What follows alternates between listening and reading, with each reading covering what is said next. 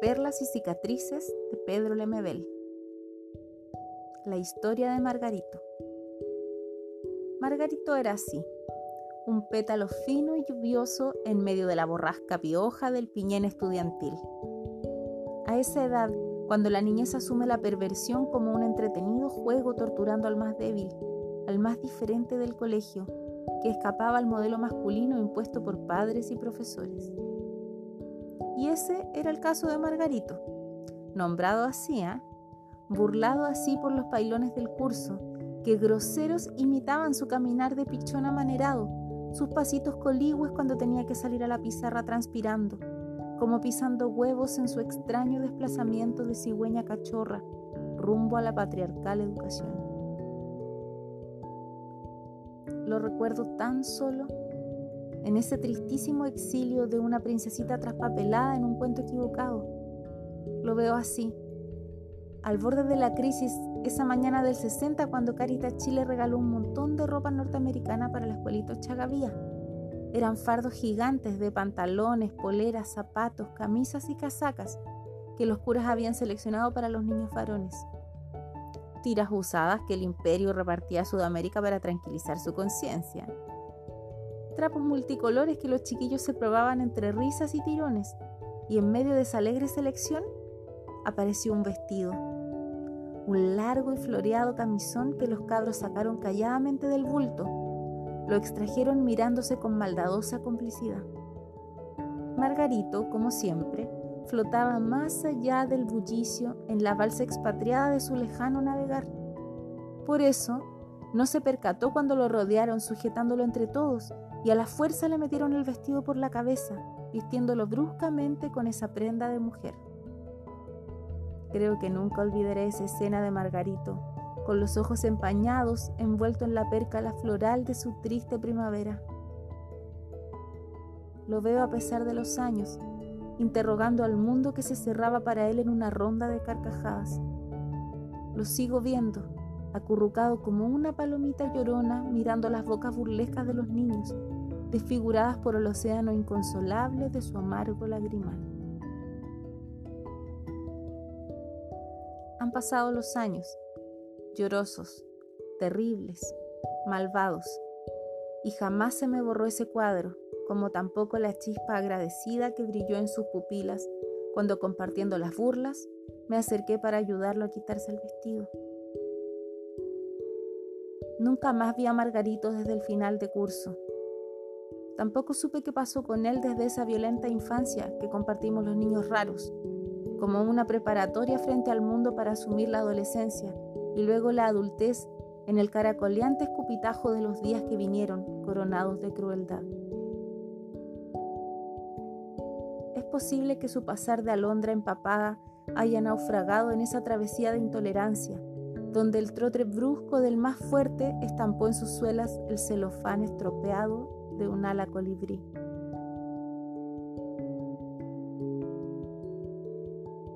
Nota. Mientras se transmitía esta crónica en Radio Tierra, una vecina de Margarito llamó por teléfono a la emisora para contar que años atrás unos niños habían encontrado su cadáver en la Panamericana Sur, asesinado a piedrazos.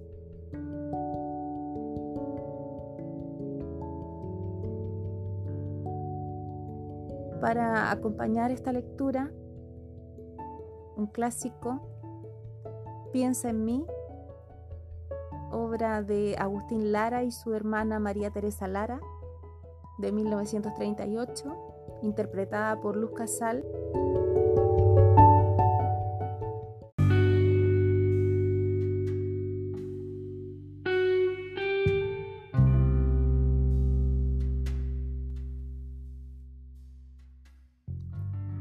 Loco Afán, Crónicas de Sidario, de Pedro Lemebel.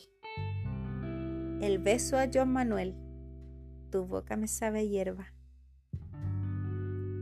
Sin saber qué iba a pasar esa tarde cuando Serrat se reunió con los estudiantes de la Universidad Arcis, cuando se ha guardado un beso de fuego para el trovador desde hace 20 años y se tiene la oportunidad de estamparle la boca colisa en su boca que sabe a hierba su boca histórica que cantó por la revolución, por los obreros, los piratas y tanto mal amor perdido, pero nunca nos dedicó ninguna estrofa, ningún estribillo como si los maricones no existiéramos.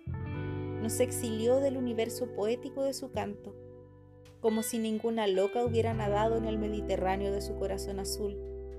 Ninguna mereció levantar el vuelo, corrió una marica en su cielo pardo. Nunca supo entonces del pájaro lorquiano de Federico, destripado por las púas del franquismo. ¿Acaso no hubo un mariposón español que pintara el aire de rojo al llegar el socialismo? Y Madrid se llenó de gritos, banderas y consignas, al igual que ahora en la Arcis, los estudiantes acalorados chillaron al verlo aparecer saludando. Como si fuera entonces cuando lo vi por primera vez, tan bello, tan joven, tan esbelto, vestido de terciopelo negro en el Festival de Viña en los años 70, en plena unidad popular. Pero ahora la vida me lo traía de vuelta, más viejo, con algunos kilos de más, casi un caballero nervioso respondiendo las preguntas, tratando de quedar bien con esa juventud de izquierda que cantó sus canciones acompañada por la balacera. El mito de Joan Manuel tan cerca, a solo unos pasos, vestido casi de yuppie con chaqueta tweed y pantalón beige.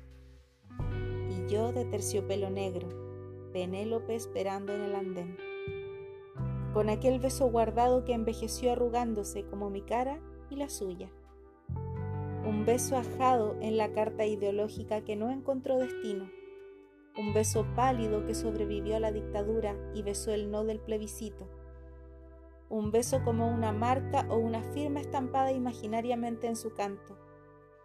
Por eso cuando terminó el acto, después de cantar Vuela esta canción para ti, Lucía, yo era su Lucía de terciopelo negro, yo era lo más bello que él nunca ha tenido. Tratando de acercarme, empujando, deslizándome entre los cuerpos apretados de los jóvenes que le pedían autógrafos logrando meterme bajo la cadena de brazos que formaron un pasillo de seguridad para protegerlo. Me lo encuentro de espaldas despidiéndose y al darse vuelta se topa con mi cara a boca de jarro, a solo unos centímetros. Entonces se detuvo el tiempo y un gran silencio congeló ese instante. Veinte años no es nada, me dijo, y mi boca se despegó de mí como un pájaro sediento que se posó en sus labios. Solo un momento la homosexualidad lo tocó con la sed carmesí de una boca chupona. Un instante que lo llevó a su primer beso adolescente, y turbado de emoción lo sentí temblar en la tibieza de esa primera vez, cuando otra boca extraña le arrancó de cuajo su inocencia. Veinte años no es nada, me dije, dejándolo ir llevado por la multitud, que se lo tragó entre los insultos y agresiones que me gritaban los estudiantes de la Arcis por haberles roto su mito macho y cancionero. Veinte años no es nada, le contesté medio sonámbulo a un afán que quería arañarme por lo que le había hecho a su ídolo.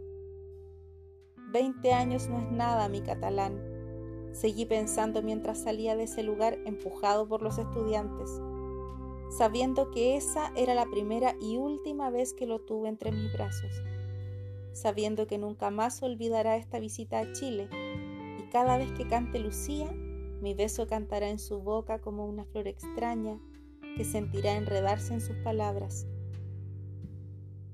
Mi beso será un recuerdo prohibido, como una luna sodomita que arañó su mar. Universidad Arcis, Santiago, 28 de octubre 1994. Ahora vamos a escuchar Lucía en directa sintonía con el relato que nos hace eh, Pedro Lemebel sobre este encuentro con Joan Manuel. Así como Pedro, tantos otros hemos soñado con besar esos labios.